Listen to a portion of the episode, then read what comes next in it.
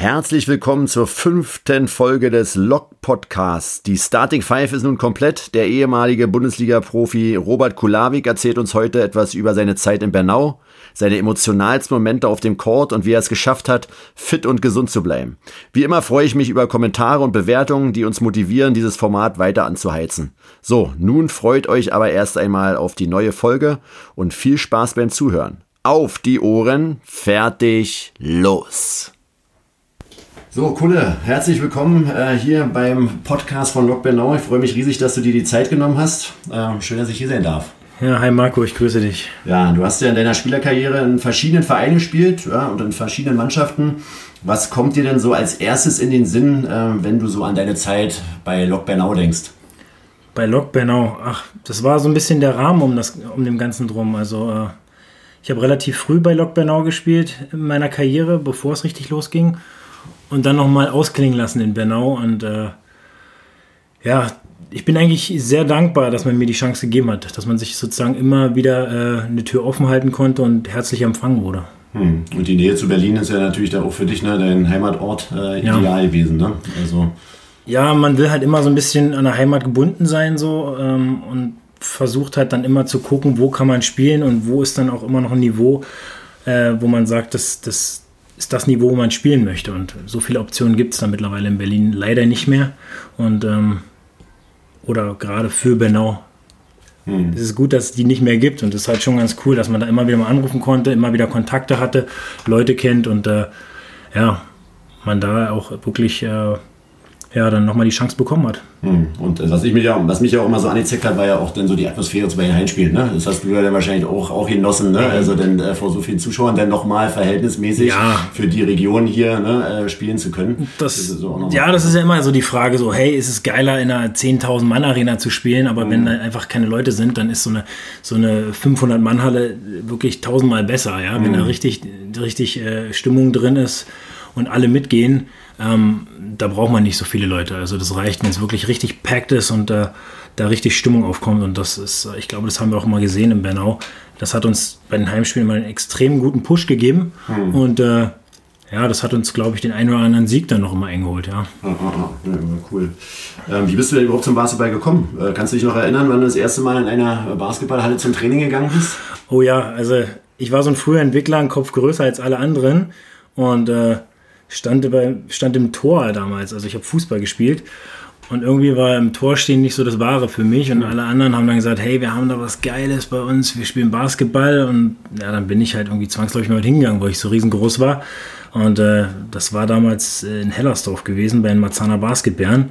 Ja, und die haben mit der Größe sofort gesagt, pass auf, zieh dir Basketballschuhe an und mach gleich mit. Also mhm, cool. das war echt eine coole Sache und dann bin ich da auch dabei geblieben. Und wer war dein erster Trainer eigentlich? Äh, Holger Date damals. Date. Ja, also, also, es war so eine Kooperation Holger Date, ähm, Carsten Müller, ja. weil eine Mannschaft war ja Marzahner Basketball, mhm. aber die hatten ein, eine Mannschaft in Marzahn, eine in Hellersdorf mhm. und äh, die haben dann sozusagen alle so zusammengepackt irgendwann.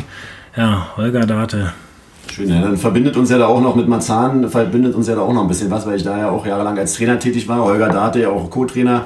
Erinnere mich auch noch an eine Situation, in der Zeit äh, hatte ich ja auch hier Basketball E gegründet äh, als, ja. als, Verein, wo, wo dein Trikot ähm, versteigert wurde bei der ersten Coach-Klinik, wo ich ganz aufgeregt da vor 130 Coaches stand und äh, immer wieder zum ersten, zum zweiten und immer wieder kam einer, der gesagt hat, ich biete noch mehr, ich will das Trikot von Kula haben. Also es war sehr schön, deswegen bist du da auch ja, äh, tief im Herzen bei mir verwurzelt. Äh, dass du da damals den Trikot gegeben hast, hast du bei Alba gespielt. Ne? Genau, richtig, ja. Ja. Eins meiner ersten Trikots da. Meine, damals gab es noch drei Trikots bei Alba. Äh, okay. mehrere Farben. Äh, von daher konnte man noch mal eins äh, entbehren. Ja, schön. Ja, cool. Danke dafür nochmal. Ja, dein, dein Wurf war ja so ein bisschen so dein, deine Hauptwaffe im Angriff. Ne? Also du hast unglaublich schnell und ansatzlos werfen können. Ähm, hat sich das so irgendwie ergeben äh, oder hast du das wirklich forciert? Oder wie, wie war das mit deinem Wurf? Also was ist da? Naja, als kleiner Junge ist immer so, da, weiß ich noch, haben Holger mal gefragt, darf ich einen Dreier werfen? Darf ich, darf ich heute mal einen Dreier? Wir waren halt, wir waren echt eine gute Truppe gewesen, haben halt Spiele deutlich gewonnen und dann hat Holly immer gesagt, komm hier, jeder darf einen Dreier nehmen und wir haben die Dinger irgendwo drei Meter vor dem Korb wieder runterkommen lassen. Also wir waren froh, wenn wir das Brett getroffen haben. Also die Faszination Dreier war bei uns allen immer irgendwie schon da. Und äh, wann kam der große Durchbruch? Ich glaube, ich habe, ich hab, war immer so der Schwamm, nenne ich mich, ja. Ich habe immer alles aufgesaugt von jedem Spieler, mit dem ich irgendwie gespielt habe, gegen den ich gespielt habe. Und da waren natürlich so ein paar Dreierschützen dabei, äh, Heiko Schafazik, ähm, dann bei Alba Berlin Mike Penberthy, Tunnel Tyne, äh, bei denen konnte ich stundenlang zugucken, ja, beim mhm. Werfen. Und äh, die haben auch immer noch irgendjemanden nach dem Training gesucht. So, da gab es noch nicht diese Wurfmaschinen, diesen Luxus, den jetzt alle haben. Ich hole eine Wurfmaschine raus und nehme noch mal 1000 Wurf. Mhm. Da braucht es halt einen Partner. Und dann musste halt immer der Jungspund herhalten. Und ich war natürlich glücklich, dass ich das machen durfte. Ja, also ähm, ist halt so eine Mentalitätsfrage, ne? wo andere Jungs sagen, oh, jetzt ist schon spät, ich gehe nach Hause. habe ich gesagt, geil, ich darf noch mal hier eine Stunde hinten dranhängen und mit denen werfen. Und so hat sich das dann wirklich manifestiert und so habe ich dann so eine gewisse so eine gewisse Mentalität entwickelt und eine Routine, dass ich halt immer gesagt habe, pass auf, ich bin der Erste in der Halle und der Letzte in der, äh, aus der Halle raus und nehme halt noch meine Würfe. Ja. Und äh, mhm. so ist man dann immer besser geworden, kontinuierlich und äh, ja, immer schneller auch mit dem Wurf geworden. Ne? Das war ja so ein bisschen nicht der größte Athlet, aber bekannt für den schnellsten Wurf in der Liga. Ähm, von daher hat sich das dann immer weiterentwickelt, immer weiter und immer wieder neue Spieler, die mir auch Tipps geben konnten und äh, so war das dann. Okay, cool. Na, da zieht sich so wie so ein roter Faden da durch, weil äh, mit Sebastian Schonk hatte ich mich jetzt ja auch getroffen und ein bisschen mhm. gesprochen und auch über Jonas Matisek und, äh, und äh, ja, all die Talente, die da spielen, gesprochen, weil er ja auch ganz viel Individualtraining mit dem macht. Mhm. Äh, sie sind halt auch immer einfach länger in der Halle geblieben, ne? mhm. wo, wo, er sie dann nach Hause scheuchen musste. Also scheint dann doch wirklich so ein, äh, so ein Punkt zu sein, den man sich mal mitnehmen kann, wenn man ja. was erreichen will. Also einfach ein bisschen mehr machen als die anderen. Ja, ich glaube, so ein Jonas Matisek, der hört auch wirklich, also ähm, ich hatte ja wirklich die Situation, mit jungen Spielern in Bernau zusammenzuspielen und äh, ich durfte dann auch mal ein bisschen lauter werden, auch mal was eine Ansage machen und äh, irgendwann waren wir wirklich an so einem Punkt, wo, wo die Jungs äh, ähm, Training vorbei, Handy und pst, weg, mhm. so wo ich gesagt habe, Jungs, äh, ist jetzt nicht euer Ernst, ja und äh, gerade Jonas Matisek nimmt sich sowas sehr zu Herzen und äh, ich war auch noch in der Lage und körperlich in der Lage und mit meinem Wurf hatte ich eine Routine und eine gewisse, so eine gewisse Cockiness entwickelt, ja, so. Wo ich dann früher gegen Demont Green nervös geworden bin, wenn ich mal mit einem Dreier geführt habe und der nicht unruhig geworden ist, äh, so werde ich jetzt nicht mehr unruhig, wenn ich mal hinten liege und dann gab es halt echt Tage, äh, wenn man Jonas Matisek, ich hoffe, er erinnert sich dann auch noch, wenn er gesagt hat, fuck, ey, Kulle, wie hast du denn jetzt auf einmal zehn Dreier in Folge noch reingeknallt, mhm. ja, und für mich einfach so eine, da hat man so eine gewisse Selbstverständlichkeit. Mhm. So, wenn man halt äh, sagt, okay, acht von zehn sind in jedem Training einfach drin. So, das mhm. ist halt beim, bei Stationen werfen so. Und das sollte man sich halt als Ziel setzen. Ähm, ich glaube, da wolltest du dann auch nochmal drauf zu sprechen kommen. So ein paar Tipps kann ich ja mhm. nachher nochmal geben. Genau, genau, genau. Das, ja. Wäre cool, ja. Hast du denn so einen Drei-Punkte-Wurf im Spiel, wo du so sagst, boah, kriegst du Gänsehaut, wenn du dran denkst, ist der Wurf überhaupt jetzt so gewesen? Oder die zwei, drei Würfe, die für dich so wichtig waren, Buzzerbeater entscheidend zum Sieg oder irgendwie so ein Ding? Ja gut, ich glaube, äh, da muss man mein allerletztes Bundesligaspiel, glaube ich, äh, ähm, hervorheben, weil äh, da ist ja wirklich eine ganze Serie an reingefallen. Und das ist ja das, was so ein Schützen auszeichnet. Sobald du halt ein, zwei triffst, kannst du dich da in so einen Tunnel schießen. Mhm. Und wenn man halt wenn ich die im Nachhinein sehe, die Jaya, dann sage ich immer, was hast du da eigentlich für geisteskranke Sachen gemacht? Ja, also, aus der Situation einfach abzudrücken. Jeder man, Coach rastet aus. Ja, und äh, dann sagen die Leute, ich habe für mich so gedacht, ey, der war offen und dann guckst du dir das Video an und der Typ steht einfach fast an dir dran. Aber für mich hat halt dieser Platz ausgereicht. Das ja, und ist da relativ, war, ne? Offen ist relativ. Ne? Ja, also. genau. Und äh, da gibt es halt echt diese, diese drei, vier Dreier im letzten Spiel und dann noch die zwei Dreier damals in Göttingen, als wir im Euro Challenge Halbfinale wirklich mit dem Rücken zur Wand standen, mit über 20 hinten und ich dann irgendwie zwei Minuten oder drei Minuten vor Schluss zwei Dreier treffe, dass wir die erste Führung kriegen, ja. Ähm, und dann halt wirklich noch ins Finale eingezogen sind. Also das sind die Dreier, die äh, mich so wirklich geprägt haben, die allen in Erinnerung geblieben sind und äh, ja, dann halt immer dieser Corner-Dreier, ne, aus der mhm. Ecke. Also den konnte ich ja wirklich im Schlaf, wo andere sagen, oh, die Ecke, die mag ich nicht, ja.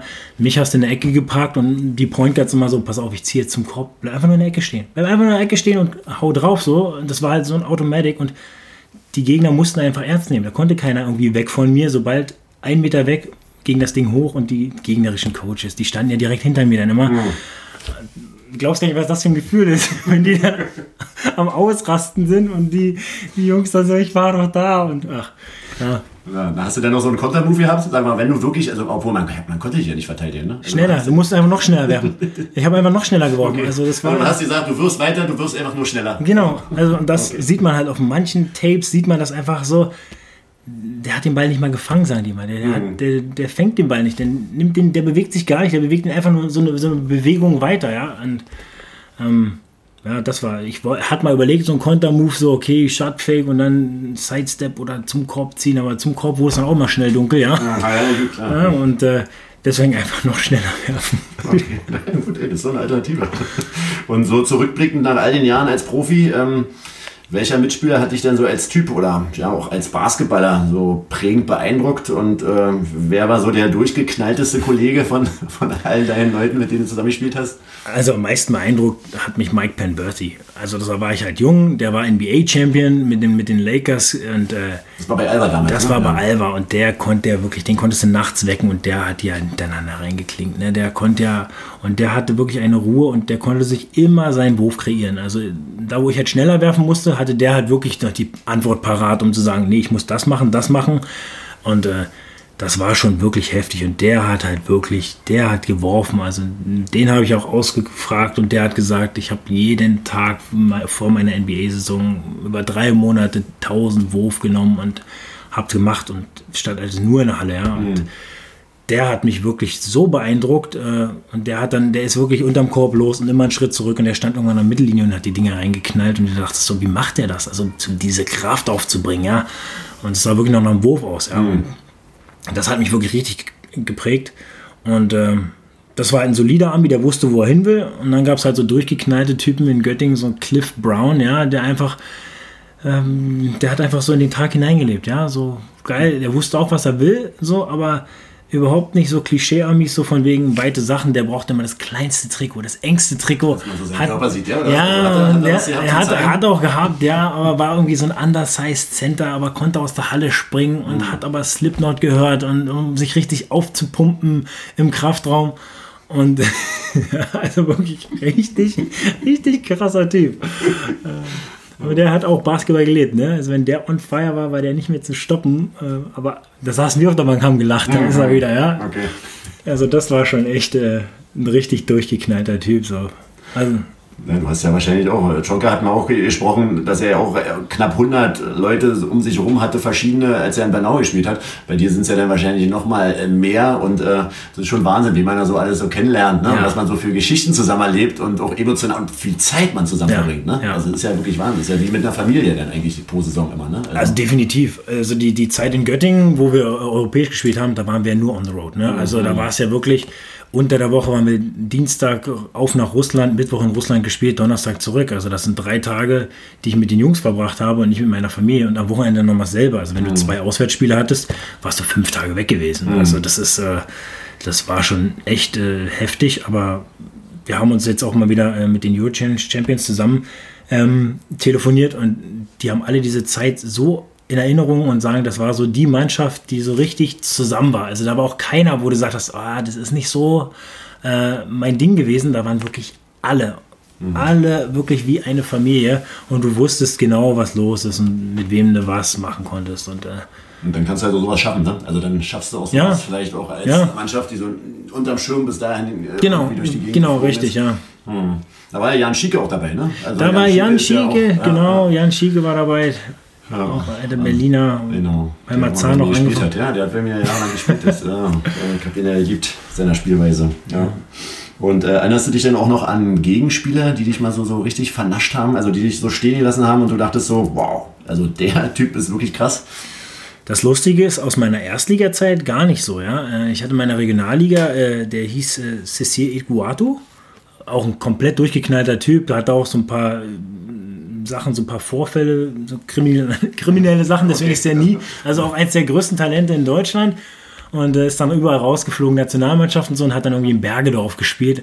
Und der Typ, der war wirklich eine richtige Kante, richtig schnell und der konnte auch, äh, der kam beim Spiel an, lass es einfach, brauchst nicht so nahe kommen. Und ich habe gedacht, jetzt aber erst recht. Und der ist wieder an mir vorbeigefegt und wieder und hat am Ende wirklich in der Regionalliga im Schnitt 40 Punkte gehabt.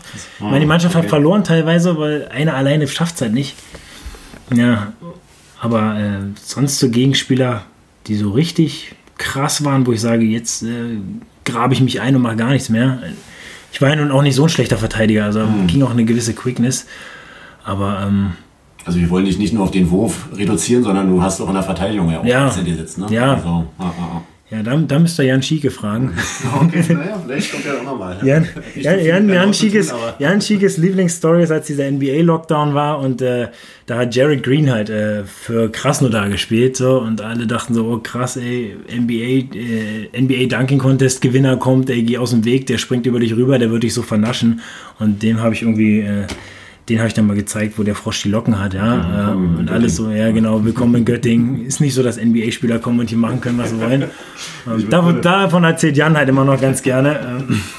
Ja, cool. Ach, für ihn war es ja auch eine prägende Zeit, ne? Ja, ja, er war ja auch Spieler. Ja, ja deswegen. Er war, hatte, äh, wir wussten ja immer so, ah, wir haben verletzt. Also unser Spielstil war halt wirklich kräfteraubend und. Mhm. Mit John Patrick, ne? Genau, genau, ja. Und äh, hat schon sehr viel Energie gekostet und wir hatten auch viel Verletzung gehabt. Ne? Und äh, da musste dann halt auch mal Jan Schick ein Trikot mhm. anziehen, wenn, wenn die Deutschquote nicht erfüllt ja. wurde. Ja, okay, cool. Er hat eine gute Ausbildung genossen, also es war ja kein Problem. ja, nicht schön. Du hast ja erwähnt, du hast auch in verschiedenen äh, Vereinen gespielt. Ähm, wie ist denn so jetzt mal als so Blick hinter die Kulissen ist immer ganz spannend. Wie läuft dann so ein Vereinswechsel ab? Ähm, melden sich die Vereine bei dir als Spieler? Meldest du dich da oder läuft das alles sowieso nur über den Agenten ab? Also wie ist denn das so? Ähm, erzähl doch mal so. Also bis zur zweiten Liga muss man halt immer im Sommer äh, wirklich von Verein zu Verein vorspielen, so, so Camps mitmachen, so sich präsentieren. So, also so eine Tryouts, wo man. Genau, genau. Du fährst hin, machst Tryouts mit und dann weißt du nicht, dann fährst wieder nach Hause, hoffst noch, dass sie dir vielleicht die Reisekosten erspar, äh, erstatten oder so. Ähm, aber sobald du in der ersten Liga bist und so einen gewissen Namen hast, dann, dann sagen die auch, du brauchst halt schon mal so einen Agenten, so einen Manager, der die Verträge für dich aushandelt und äh, auch die Kontakte hat. Und äh, das hatte ich dann auch. Bei wem warst du? Also, äh, ich war, äh, ursprünglich war ich bei Gerhard Hamming. Mhm. Ähm, das war bei Kurzzeit, das ist eine Riesenagentur gewesen. Ähm, durch, durch Demont Green und, und Steve Marek Babu war der okay. öfter mal da gewesen. Aber da habe ich auch ziemlich schnell gemerkt, dass die Agentur eine Nummer zu groß für mich ist. Also ähm, die konnten nicht jedem Spieler gerecht werden. Äh, von daher habe ich dann äh, den Weg zu Stefan Beck gefunden. Und der hat sich dann aufgemacht, als Agent zu arbeiten, was er ein Jahr gemacht hat. Und da hat er doch bemerkt, dass es nicht so sein Metier ist. Und der hat es dann an, an ähm, wen hat es dann weitergegeben? Ah, siehst du. Ist ja, so ist es. Ja. So hattest du genau, Namen spielen keine Rolle. Genau aber, genau, aber es läuft dann nachher am Ende auf dem Niveau alles über Agenten. Genau. Äh, genau, richtig. Und die arbeiten den Vertrag aus und die sagen dir, pass auf, der hat Interesse so und ich denke, wir können das und das an Geld machen oder mhm. das solltest du verdienen. Ähm, oder der Verein ist perspektivisch besser für dich, für deine Entwicklung, mhm. würde ein bisschen weniger Geld geben, so halt redet man mit dem. Okay. Ja. Also es wäre jetzt zum Beispiel die nächste Frage, jetzt, also Geld wird ja eine große Rolle spielen bei so einer Entscheidung, aber wahrscheinlich gibt es auch noch andere Parameter, die für dich als Spieler wichtig sind, wo man sagt, okay, Zukunftsperspektive, Spielzeit, ne? also wie ist das Team aufgebaut, was, was hat man für Ziele, ja. ähm, ne? was kannst du damit erreichen, was ist der Coach, wie ist der Coach so drauf, was ist das für ein Typ Coach, ne? also hast genau. du John Patrick und verschiedene Coaches, die haben die ja auch... Äh, ja, auch besonders sind wahrscheinlich. Ähm, also da gibt es verschiedene Punkte, die da für dich ausschlaggebend sind. Genau, also das war ja auch der Grund, warum ich dann äh, auch wieder nach Göttingen zurückgegangen bin. Die, man weiß ja, Göttingen ist finanziell jetzt nicht vom Budget her die Mannschaft, die richtig große Gehälter zahlen kann, aber da wusste ich einfach, dass drumherum stimmt. Ne? Das ist eine super Stadt und äh, die medizinische Versorgung ist einfach 1A gewesen, das muss man halt auch sagen. Und äh, in so einer Spielerkarriere kriegt man das halt irgendwann so mit, dass man halt auch ein bisschen auf sich aufpassen muss und äh, wenn du da halt weißt, du kriegst deine Behandlung und du hast da wirklich äh, medizinisches Personal, was immer weiß, was richtig ist, ähm, dann kann man auch mal auf Sachen verzichten. Dann muss man nicht dem Geld hinterherrennen. Ähm, um die Familie wird sich gekümmert. Das ist halt so immer wichtig gewesen. Ne? Also die Familie ist bei mir immer mitgekommen. Okay, ich wollte gerade sagen, die ist immer mit äh, zu den Genau, mhm. genau, richtig. Die ist dann musste mitziehen. Die Wohnung muss groß genug sein. Eventuell durch Networking ein bisschen Arbeitsplatz für die Frau noch rausspringen. Man braucht eine Kita dann irgendwann und sowas spielt halt alles eine Rolle. Und wenn die Frau halt nicht glücklich ist und zu Hause sitzt und sagt, äh, ich finde keinen Job und ich weiß nicht, äh, wo ich das Kind unterbringe, dann bringt mir das gar nichts, dass ich irgendwo ein paar Euro mehr verdiene. Hm. Ja. Ah, okay, ja, klar, das stimmt. Ähm, kommen, kommen wir mal zu den größten sportlichen Erfolgen. Du hattest ja vorhin schon so zwei, drei mhm. Situationen erwähnt. Also was war so für dich der emotionalste Sieg deiner Karriere? Emotional, ich habe ich hab zwei Spiele in Erinnerung, wo ich Pipi in Augen hatte. Ja? Äh, das war wirklich äh, das letzte Saisonspiel, wo wir, wo wir vom Abstieg gerettet wurden, wo ich da diese Performance hatte mit den 20 Punkten. Und äh, dann kann ich mich an ein Spiel erinnern, Eurocup in äh, Saloniki an meinem Geburtstag, äh, wo wir auch irgendwie mit 17 hinten vor dem letzten Viertel waren. Und, und, ich hatte wirklich auch so ein Geburtstagsspiel gehabt. Jetzt keine 20 Punkte, aber europäisch irgendwie 13, 14 Punkte so zu machen und das Spiel nochmal zu drehen in Saloniki, äh, also in Griechenland zu spielen und da zu gewinnen, das ist nochmal wirklich äh, eine andere Hausnummer. Fans denn nah, ja, also das wäre in, in Saloniki da haben wir mit Alba übrigens schon mal auch, auch gespielt, als ich jung war, Urlaub Cup und dann sind wir da nochmal zurückgekommen. Mit Alba wurden wir abgewatscht, aber ich habe mich erinnert, diese Halle, du hast im Mittelkreis gestanden, den Ball auf den Boden gehauen und es war so du, du, du, du, du, du, das hat geheilt und du dachtest so, was geht denn hier ab, wenn das Ding voll ist, ja? Und dann abends, äh, die singen die, die ganze Zeit und feiern und machen und du bist da und drehst dieses Spiel noch. Die wissen gar nicht, was los ist. Äh, da war ich auch ein bisschen emotional, ja, da, äh, es war schon ziemlich, ziemlich geil. Und deine, deine Profikarriere hast du ja bei Alba, hat man ja vorhin erwähnt, äh, mhm. angefangen. Äh, hast du mit Alba jetzt gerade, jetzt wo du wieder in Berlin wohnst, äh, eine besondere Bindung dadurch oder ist es schon zu lange her, dass du da jetzt eigentlich gar nicht mehr so einen emotionalen Kontakt hast? Nein, der Kontakt ist nie abgerissen, muss man einfach sagen. Alba kümmert sich wirklich um die ehemaligen Spieler sehr gut. das muss man wirklich sagen. Also man hat immer wieder Kontakt. Wir wurden ja auch zu dem großen, zur großen Jubiläumsfeier eingeladen. Das konnte ich auch ganz gut realisieren, da hinzukommen, wo wirklich jeder ehemalige Spieler eingeladen wurde. Und äh, durch die Kooperation Bernau-Alba ähm, ist da der Kontakt nochmal wieder intensiver geworden. Also ähm, der ist nie abgerissen und eher noch wieder besser geworden durch die Kooperation mit Bernau. Okay. Und wenn man die Leute immer wieder sieht, dann ist es so, als hätte man sie irgendwie jahrelang, mhm. also als würde man sie jeden Tag sehen, obwohl man sie jahrelang nicht gesehen hat. Ja, okay. ja ne, du, hast ja dein, du hast ja deine Karriere sozusagen beendet bei Lok Bernau. Ähm, mir ist da aufgefallen, letzte Saison, als ich dich da in den Spielen gesehen habe, dass du unglaublich fit gewirkt hast. Also du warst echt, äh, du warst ja einer der älter, ältesten Spieler ja. da, ne? oder der älteste, weiß ich gar nicht. Ich war der älteste, ja. Der älteste Spieler, aber du warst echt äh, schnell, spritzig, bissig. Ne? Also das, äh, wie hast du denn während deiner ganzen Karriere auf deinen Körper geachtet oder ist es jetzt gerade mit dem Alter gekommen, dass du gesagt hast, uh, man kann doch nicht mehr alles machen, sondern man muss ein bisschen auf ein paar Sachen achten. Gibt es da irgendwas? Also warum bist du so fit? Was ist dein Geheimnis der ewigen Jugend? Live on a Foam Roller. ich habe auch irgendwann den Foam Roller für mich entdeckt. Naja, wenn man jung ist, ne, dann ist es egal. Also mhm. äh, ich wusste mal nicht, was die Jungs bei Alba sagen, wo, sie, wo ein Quad Lawless gesagt hat, mit, weiß ich nicht, wie alt er damals war, 34 Lenzen, wie machst du das, früh morgens in die Halle kommen und einfach immer gleich danken wie ein Verrückter ohne Warm-up? Äh, da war mir das egal, ja. Und irgendwann fängt es dann an zu zwicken und du denkst so, oh Gott, jetzt ist meine Performance nicht mehr so, jetzt kann ich nicht mehr jeden Tag irgendwie im Training zumindest da ging's machen. Und dann muss man sich was überlegen. Und da gibt es ja heutzutage echte, also da hat sich das ja auch wieder extrem entwickelt, ja, die Formroller-Geschichten und äh, jetzt diese komischen Pistolen, die es da gibt, die da in deine Muskeln. So, ne? Ja, genau, ja, okay. diese die Dinge. Hast, hast, du was? Also, nee, sowas habe ich noch nicht. Ich habe eine vibrierende Form, so einen vibrierenden Formroller, ja, ja den habe ich, okay. aber den nächsten Schritt habe ich nicht mehr mitgemacht. Okay. Sag mir mal Bescheid, weil da war ich mich auch schon gehört und äh, eigentlich nur Gutes, aber war mir einfach auch zu teuer nachher. Genau, richtig, ja, also, die kosten, ja. Ich meine, so ein, so ein elektrischer Formroller kostet auch schon einen Huni und die kosten halt 200, 300, weiß nicht, ja, schieß mich tot. Ähm, von daher äh, habe ich dann auch immer so nach dem Training nochmal ausrollen, vor dem Training ein bisschen rollen. Ich meine, wenn, wenn ich sage, eine Stunde vorher komme ich und werfe und dann nochmal rollen, dann musst du wieder die Zeit irgendwie investieren. Meistens habe ich es zu Hause dann auch noch weiter gemacht. Ähm, Day off nutzen, ne? So von wegen, wir haben Sonntag gespielt, Montag früh ist frei oder Montag ist frei. Montag war ich im, im Reha-Zentrum und habe hab eine halbe Stunde bin ich gejoggt und habe mich massieren lassen, habe mir Fango abgeholt. Äh, sobald ein Physiothermin frei ist, der konnte immer irgendwas machen bei mir. Ja? Äh, von daher habe ich alles an Terminen aufgesaugt, was ich kriegen konnte. Und ähm, man muss sich wirklich um seinen Körper kümmern. Also das ist, äh, das ist äh, wirklich so ein Geheimnis, weil irgendwann zwickt es und irgendwann kommen die Verletzungen und knock knock. Bei mir war es halt wirklich so, ich war von Verletzungen verschont geblieben, von großen, also mhm. wirklich schwerwiegenden Verletzungen. Umknicken, das passiert jedem Profi tausendmal und äh, irgendwann sind die Bänder so durch, dass es egal ist. Aber äh, Kreuzbänder und sowas, äh, Meniskus, alles verschont geblieben. Und ich glaube, das ist halt wirklich äh, Stretching, Form Rolling, Functional Movement, so wie man es alles jetzt nennt. Das äh, ist eine ganz wichtige Sache. Also wenn du da wirklich mal weggerutscht und einen Spagat machst, dass deine Muskeln wirklich schon so gut und, und flexibel sind, dass da halt nichts passiert. Ne? Hm, auf dem Bereich hat sich ja auch im Athletiktraining auch einiges äh, geändert. Mhm. Also damals war es ja wirklich nur noch Pumpen, Pumpen, Pumpen. Aber dieses jetzt funktionale Krafttraining auf mehreren Dimensionen zu arbeiten, ne? also mhm. mit den TX-Bändern oder auch grundsätzlich genau. nur mit Körpergewicht was zu machen, äh, das war ja damals gar nicht so aktuell. Ne? Also das, nee. hat sich ja jetzt so ein bisschen entwickelt und ähm, ja, damals war, wie viel schaffst du auf der Bench, genau, Benchpress? Genau, ne? Also, zack, hier, komm, wann ist die 100 genau. Kilo Grenze Richtig. durchbrochen und mhm. äh, Leg Press, wann kriege ich da die ganzen Scheiben weggedrückt? Ja, ähm, das hat sich wirklich extrem gewandelt.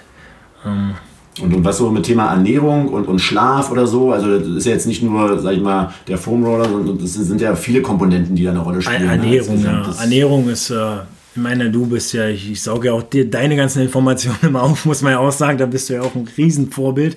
Äh, ich schaff's nicht ganz so, äh, ganz so konsequent, ja, äh, mit der Ernährung, aber ich sage immer alles in Maßen. Ne? Also das ist der Punkt. Ähm, man soll ja nicht auf alles verzichten, aber gerade so Thema Zuckerkonsum, ne? Zucker habe ich mittlerweile mitbekommen, ist wirklich ein Gift, wenn man das äh, zu viel konsumiert. Äh, Fleischkonsum, wenn man der, jeden Tag Fleisch konsumiert, dann ist es halt äh, extrem. Und wenn man da wirklich drauf achtet, also mir geht es immer darum, bewusst essen, ne? dass ich halt nicht sage, ich muss zehn Burger essen oder so. Ich esse auch mal McDonalds und es gibt auch Vereine, da hat man McDonalds-Tier gehabt, ja, aber gleichzeitig laden dich auch die Italiener ein und, und die Griechen und die Deutschen und jetzt kann ich alle aufzählen, ja, mhm. ohne dass jemand zu kurz kommt.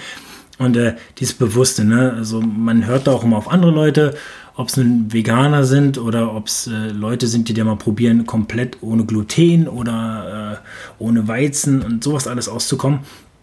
Ähm, einfach mal ein bisschen was lesen, sich so seine eigene Bildung machen, äh, seine, seine, seine eigene Meinung bilden und ähm, einfach mal gucken, was einem gefällt so. Und man bemerkt ziemlich schnell, dass sich was verändert und man sich wirklich äh, anders fühlt, ja. Und äh, jeder sollte da seinen Weg finden, aber nicht einfach drauf los. Ne? Und das ist so ein bisschen ja, auf seinen Körper hören halt. Genau. Das ist das, was viele nicht machen. Ne? Die machen dann irgendwas, aber eigentlich kann man ruhig mal verschiedene Sachen ausprobieren und der Körper sagt einem schon recht ja. zügig, ähm, was gut ist, sein ist. Ist schwierig, ist schwierig, wenn man jung ist. Ne? Da ist mhm. wirklich so. Da, wie ich schon gesagt hatte, auch auf dem Basketballcourt, du bemerkst es nicht. Genauso, wenn du halt irgendwie äh, äh, Alkohol trinkst ne, und, dann, und ganz viele Sachen isst und dann zehn Burger und dann für morgens noch äh, Wurst und dann haust du noch, weiß ich nicht, was rein. Also es ist schon, äh, das ist dann einfach zu viel. Mhm. So, irgendwann sagst du auch, oh, krass. Und wie ist es so aktuell? Wie, dein Fitnesszustand ist ja immer noch top. Äh, was, was machst du, wie viel machst du noch, äh, um dich fit zu halten in der Woche? Ich habe drei Kinder, da bleibe ich fit. Nein, ähm, im Moment ist natürlich schwierig, ne? in der Zeit, wo wir uns befinden. So, ähm, Im Moment gehe ich ein bisschen skaten. Das Fahrradfahren habe ich für mich entdeckt, ne? also Radfahren, wirklich intensiv. Ähm, Joggen ist nicht so mein Ding, muss ich sagen. Also da bin ich nicht so derjenige, der sich irgendwie Ohrstecker reinmacht und joggen geht. Habe mir ein bisschen was im Garten aufgebaut, ein bisschen was zu Hause, hatte ich dir auch schon hier gezeigt, äh, wo ich ein bisschen Fitness machen kann und äh, probiere da immer wieder, wenn ich dran vorbeilaufe, was zu machen. Also so richtig Zeit einräumen kann ich und will ich mir nicht, aber sobald es sich ergibt, äh, mache ich das. Ne? Haken unten ins Wohnzimmer, TRX ran, mhm. wenn es sich ergibt beim Fernsehen. Also rumlungern irgendwie mit dem Handy und gebeugt, da bemerkt man halt, mein Nacken wird irgendwann super tight und äh, mhm da kriegt man immer sofort die Rechnung, wenn man es irgendwie schleifen lässt. Von daher immer ein bisschen was für den Rücken machen und ein bisschen was, also ganzheitlich, ne? Hm, okay, nee, na super. Da geht es ja auch um die Kontinuität, ne? Also genau. Halt äh, einfach immer ein bisschen was machen. Du musst jetzt nicht äh, pumpen wie ein Berserker, aber äh, halt ja. einfach immer regelmäßig dranbleiben. Ja, genau. So, es hören ja hoffentlich auch einige motivierte Jugendspieler zu oder Spielerinnen. Ähm, was kannst du denen denn eigentlich so mit auf den Weg geben durch deine, all deine Erfahrungen? Also wie können sie denn bessere Basketballer werden oder eventuell auch irgendwann mal als Profi in einer großen Arena auflaufen? Man muss das richtige Mindset haben, glaube ich. Äh, man muss wirklich die Einstellung haben. Ich, ich vergleiche das immer so gerne mit kleinen Kindern, die ein Haustier haben wollen. So einen Hund haben wollen. Ne? Da sagen die Eltern auch mal, du musst bei Regenwetter mit denen rausgehen und so. Und genauso ist es beim Basketball auch. Wenn du früh morgens aufstehst und denkst, ey, ich habe heute keinen Bock auf Basketball, mir tut alles weh, dann musst du deinen Hintern hochkriegen und in die Halle gehen. Ne? Oder wenn irgendjemand fragt, wollen wir noch eine halbe Stunde, dann sagst du nicht, nee, ich bin müde, sondern dann sagst du, ja, jetzt erst recht und meinetwegen auch noch zwei Stunden. Mhm. So, oder wenn dir ein Coach anbietet, ja, pass auf, ich würde auch noch länger bleiben, wir können uns morgen verabreden. Ich sehe es zu oft, wo Jungs sagen, ah nee, morgen, mm, ja, jetzt nichts gegen die Oma, aber die Oma hat Geburtstag. Also ich will nicht wissen, wie viele Hochzeiten, wie viele Geburtstage ich absagen musste in meinem Leben. Ja, also das hole ich jetzt alles nach. Ähm, ich konnte wirklich in meinem Leben jetzt alles nachholen, was ich irgendwie verpasst habe. Von daher ähm, muss man halt Entbehrungen irgendwie schaffen und ähm, ja, wenn man dann kontinuierlich dran bleibt und immer der ist als erster in der Halle und wirklich Wiederholung. Also es geht immer über Wiederholung, Wiederholung, Mentalität, Habits, ja, nicht nur einmal. Ach, heute habe ich Lust. So. Nicht so wie bei Silvester, wo man sagt, ah, ich will jetzt irgendwie abnehmen und Sport machen und mach's dann einen Monat. Ja, da fällt man hinten runter. Die Leute, die es wirklich konsequent durchziehen, das sind meist immer nur eine Handvoll, ähm, die kommen dann oben an. Ne? Also schönen Gruß an Jonas Matisek, würde ich mal sagen. Ja, cool. Bennett Hund. Bennett Hund genauso, ja. Also äh, der ist jetzt nicht ungefähr in Göttingen. Da habe ich ich sag mal, ein Prozent, glaube ich, auch meine Beteiligung, weil die Jungs, die rufen mich halt auch wirklich gerne an so und sagen, hey, Kulle, kannst du mir sagen, der und der Verein, du kennst dich aus, der und der Trainer. Äh, äh, von daher, ich genieße das auch so ein bisschen, so, so, so so einen Ruf zu haben. Ja? Und mich hat auch schon Sascha Obradovic angerufen und gefragt, kannst du mir was über den Spieler sagen? Ich denke, mich ruft ein Sascha Obradovic an. Mhm. So, sitze ich jetzt zu Hause.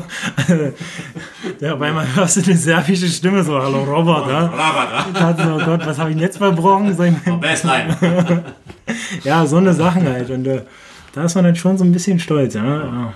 Cool. Und ähm, wie sieht denn so eigentlich die, die Planung nach dem Basketball jetzt aus für dich? Also was machst du denn jetzt so? Kein Training, äh, kein Basketball seit ganz langer Zeit als Profi. Also ja. was läuft so für dich jetzt gerade so ab? Ich bin, äh, ich bin Student jetzt mittlerweile wieder. Ich genieße das Studentenleben. Wahrscheinlich nicht so klassisch, wie man es kennt äh, mit Family. Ähm, aber ich genieße es wirklich. Also ich studiere Grundschule, Grundschullehramt oder Bildung an Grundschulen, wie es heißt. Und ähm, habe so dieses dem Kindern was mitgeben äh, für mich entdeckt und ich wollte halt nicht mehr ganz so auf die Basketballschiene gehen, weil die Zeiten halt teilweise nicht so familienfreundlich sind, muss ich sagen. Ähm, ich wäre dem Basketball auch gern noch mehr erhalten geblieben, aber ähm, es gibt, glaube ich, da draußen genug Baustellen, wirklich, äh, wo ich sage, man muss allgemein den Sport den Kindern näher bringen. Nicht nur Sport, sondern auch Bildung.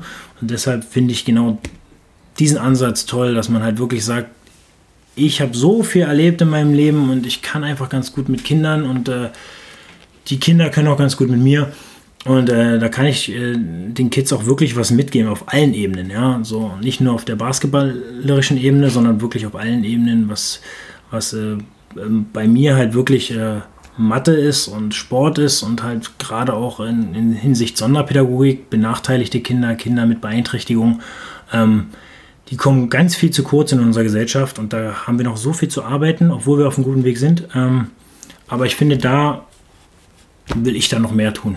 Mhm. Ja, ist auch eine tolle Möglichkeit, die mhm. Erfahrung weiterzugeben. Mhm. Also, aber werden wir dich also weniger in der Halle und im Basketball-Kontext sehen, als Schiri, als Agent, als Manager, als Trainer? Ist, äh naja, das Business ist, also ich habe schon bemerkt, dass das Business ziemlich hart ist. Ne? Also mhm. das ist, da, da, muss man teilweise über Leichen gehen und äh, da habe ich bemerkt, dass es nicht so. Also Agent ist schon wirklich ein hartes Brot, ja. Also Agent und als Spieler muss man nur Ja oder Nein sagen und wenn man einmal zu viel Ja oder Nein sagt, dann kann es auch ganz schnell vorbei sein, ja. Ähm, ist halt ein Geschäft, ne? Es hm. geht um Geld und äh, hm. bei ja, Geld hört die immer mehr Geld, ne? Wird ja immer mehr. Es wird immer mehr, immer mehr und die Liga will immer mehr und immer besser und höher hm. weiter, ja. Und äh, von daher wird es dann schon echt hart. Also man hat so, habe ich auch bemerkt bei mir, so die Konkurrenz, du hattest immer so deutsche Spieler, bei Jense de Mello, Schwedhelm, da wusstest du, die müssen auch irgendwo unterkommen. Ne? Mhm. So, das waren meine Freunde, André Mangold, ne, der Bachelor. Ja, ja, ja. ja, klar, ne? meine Position. Da war immer die Frage, wen nehme ich? Mangold, mhm. Kulawik, naja, das ist halt immer so die Stellschraube. So, mhm. Was will er an Geld, was will er nicht, was deswegen ist es halt wirklich hart. Ne? Hm, okay. Ja, nee, toll. Dann vielen Dank äh, für, für, für all die Sachen, die du uns erzählt mhm. hast. Dann nochmal vielleicht als Abschluss ja. äh, die Frage, warum ist Basketball die geilste Sportart der Welt?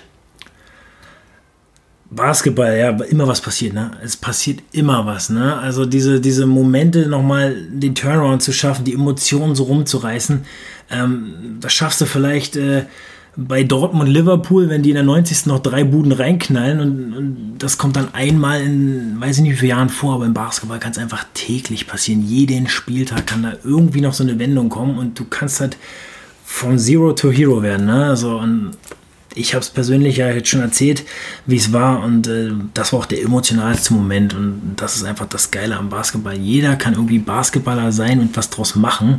Ähm, man muss halt echt kontinuierlich dranbleiben und wissen, was man für ein Ziel hat und da stehen alle Türen offen. Cool. Ja, vielen Dank, Kulle. Ja, Gerne, Marco, Bleib schön gesund, alles Gute. ja, danke. Bis, du auch, bis dann, ciao.